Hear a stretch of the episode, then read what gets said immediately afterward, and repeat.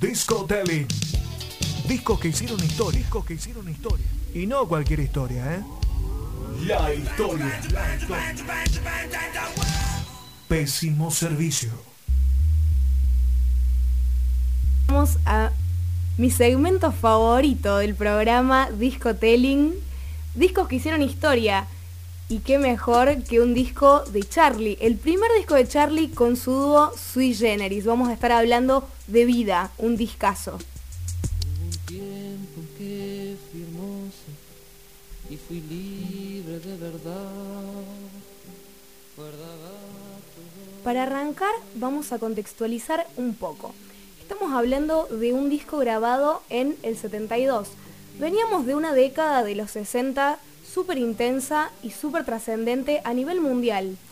Los 60 tuvieron muchísimas revoluciones a todo nivel, una etapa que cabe destacar que concluyó, por ejemplo, en el 69 con un montón de sucesos, como por ejemplo el último recital de los Beatles, la llegada del hombre a la luna, el casamiento de John Lennon y Yoko Ono en Gibraltar, la primera transmisión de ARPANET, red que luego se convertiría en Internet, y por supuesto la época del Flower Power ya entrada la década de los 70 y en medio del gobierno de facto de Lanús, Sui Generis nace para traernos un montón de música hermosa.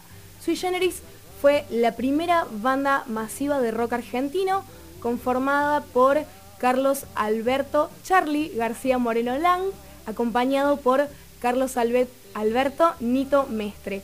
Cuando se unieron eran a dos adolescentes que venían con bastante de esa impronta hippie, reflejado totalmente en sus letras, ideologías y estética.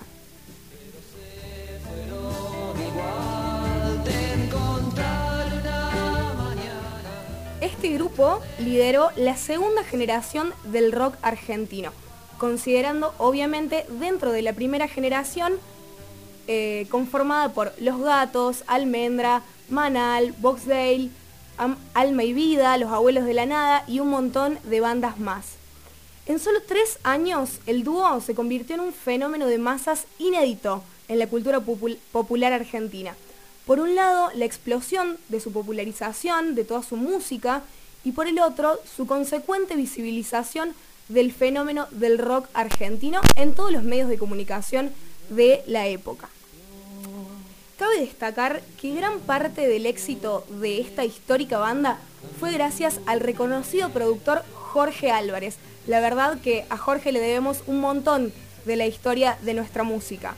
El fundador del sello independiente Mandioca conoció al dúo en el año 72 y con su olfato artístico no dudó en ofrecerles un contrato de grabación.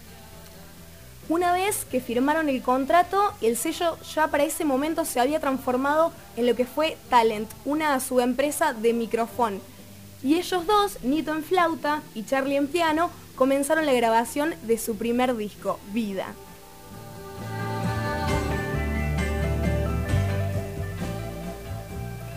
Álvarez eh, trabajaba junto al conocido Billy Bond y La Pesada, conjunto que hizo posible este disco porque participó como sesionista en la grabación del disco. Aclaro acá que La Pesada no era una banda en sí, sino que era una especie de supergrupo liderada por Bond y conformada por diversos músicos por el que pasaron artistas como Papo, Spinetta, Javier Martínez, Alejandro Medina y David Lebón. Esto es vida, un disco fresco, amateur y en mi, en mi opinión alucinante. Sinceramente lo voy aclarando ahora, me van a ver hablar con mucho amor de este disco porque es mi disco favorito de toda la historia, de todo el planeta. Así que, bueno, fue eh, compuesto por dos artistas que marcaron la historia del rock en nuestro país, caracterizado más que todo por un estilo folk, folk rock, un rock acústico, digamos, que era super tendencia en esa época que también traía mucho Charlie de sus viajes a Estados Unidos.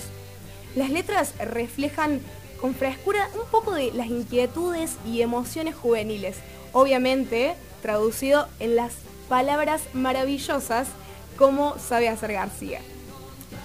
Aunque no, le, aunque no lo crean, aunque no lo suene, estoy segura que por lo menos de dos a cuatro temas de este álbum conocen. Así que vamos ahora con la lista de temas.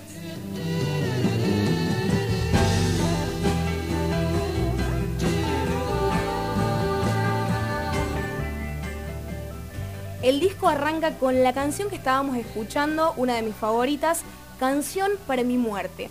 Acá vamos con algunas historias que contó Charlie. En esa época él estaba dentro del servicio militar, lugar donde obviamente no se sentía para nada cómodo. Entonces el loco se las ingeniaba y buscaba alguna manera de zafar. Estando encerrado y a consecuencia de ingerir una gran cantidad de pastillas, fue trasladado al hospital de la base y allí, eh, mientras todos dormían, eh, compuso este hitazo.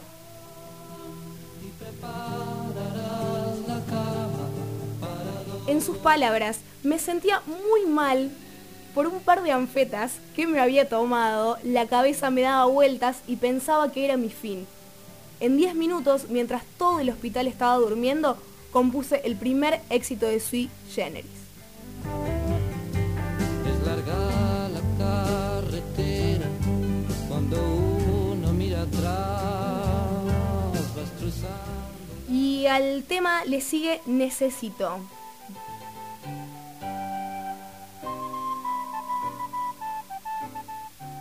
Tema super cursi, pero con una lírica dulce y bella. Una clara búsqueda o idealización de, una pareja quizás. Eh, convengamos que bueno, ellos eran adolescentes y estaban adentrándose un poco en, el mundo de las relaciones y de todo esto.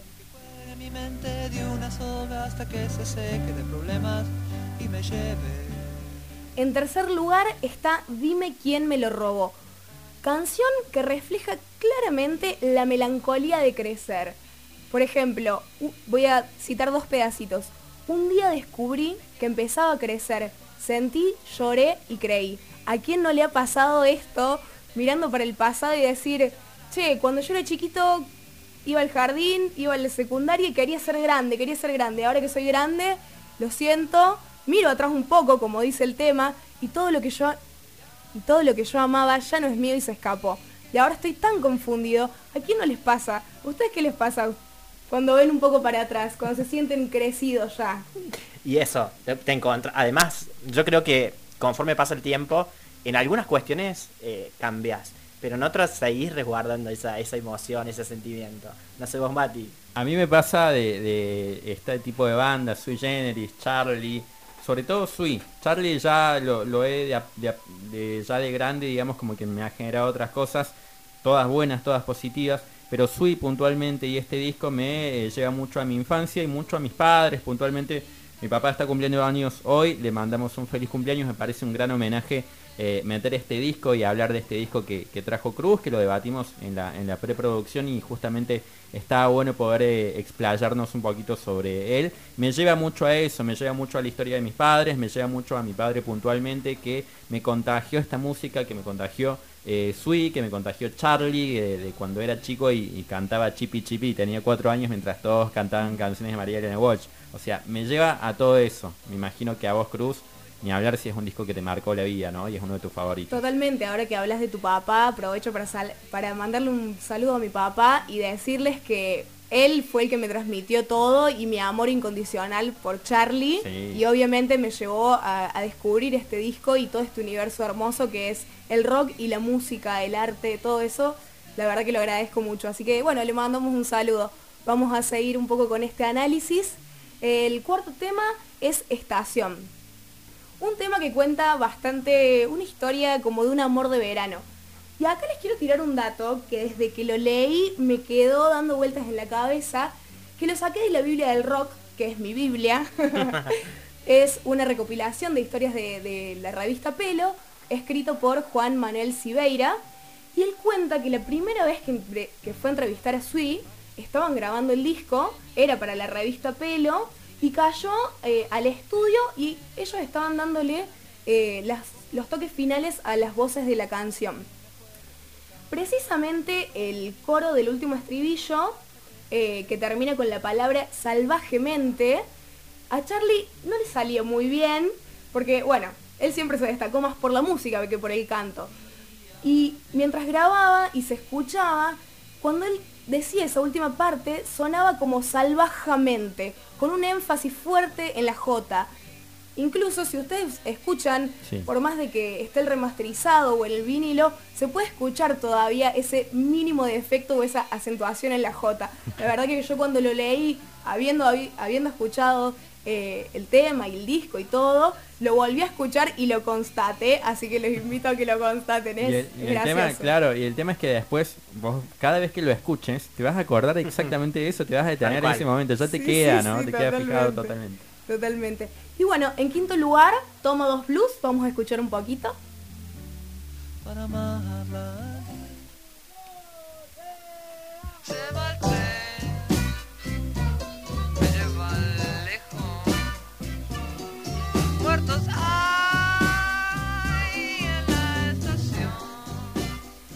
Toma dos Blues, un tema diferente al estilo del resto del disco y un poco más arriba, con las violas y las armónicas como protagonistas. La verdad que es un tema que me gusta mucho y según cuenta la historia, un tema bastante improvisado. En sexto lugar tenemos Natalio Ruiz, el hombrecito del sombrero gris.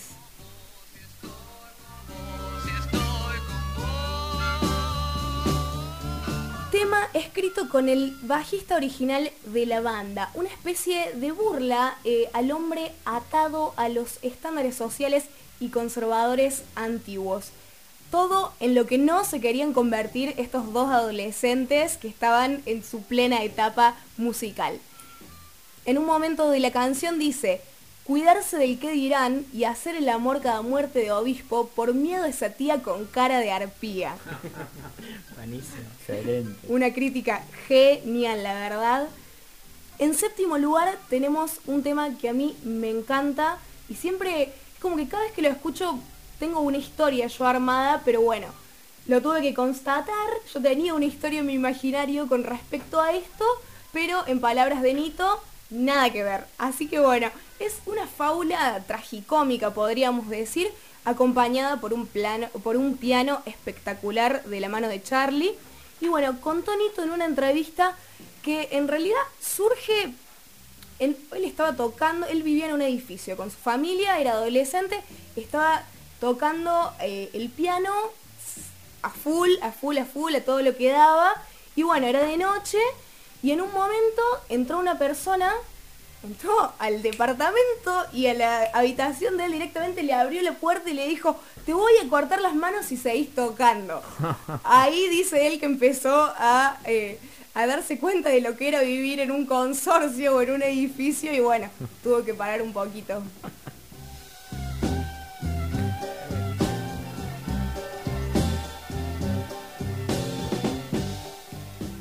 En octavo lugar tenemos a Amigo Mío Vuelve a casa pronto. Ahí estamos escuchando un poquito de este tema. Un tema súper sentido, que la verdad que no encontré bien la interpretación, pero podríamos decir que es una carta. Una carta súper intencionada y súper melancólica, pero bueno, los dejo escuchar un poquito más para que lo disfruten.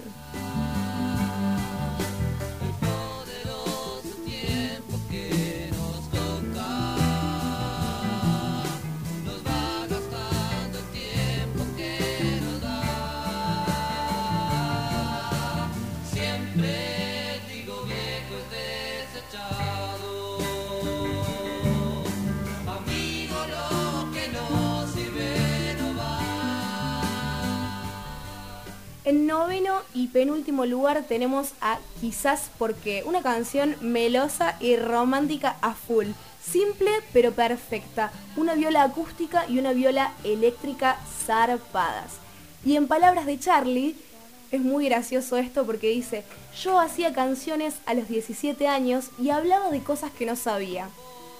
No había estado nunca con una mujer, por ejemplo, e hice quizás por qué.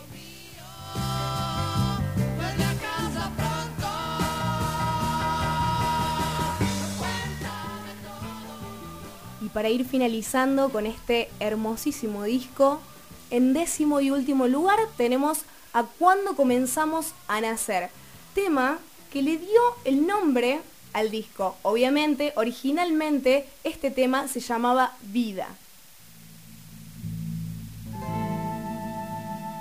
Podemos ver acá eh, algunas ideas y críticas sobre la pareja adulta, nuevamente acompañado de la excelencia en el plano del maestro García. Y como broche de oro del disco, el postludio, un tema cortito que dura un poco menos de un minuto que es meramente instrumental y experimental. Así que los voy a dejar con este último, con este último tema y espero que lo disfruten y como tarea para el hogar escuchen todo este disco porque aunque no lo quieran les marcó la historia.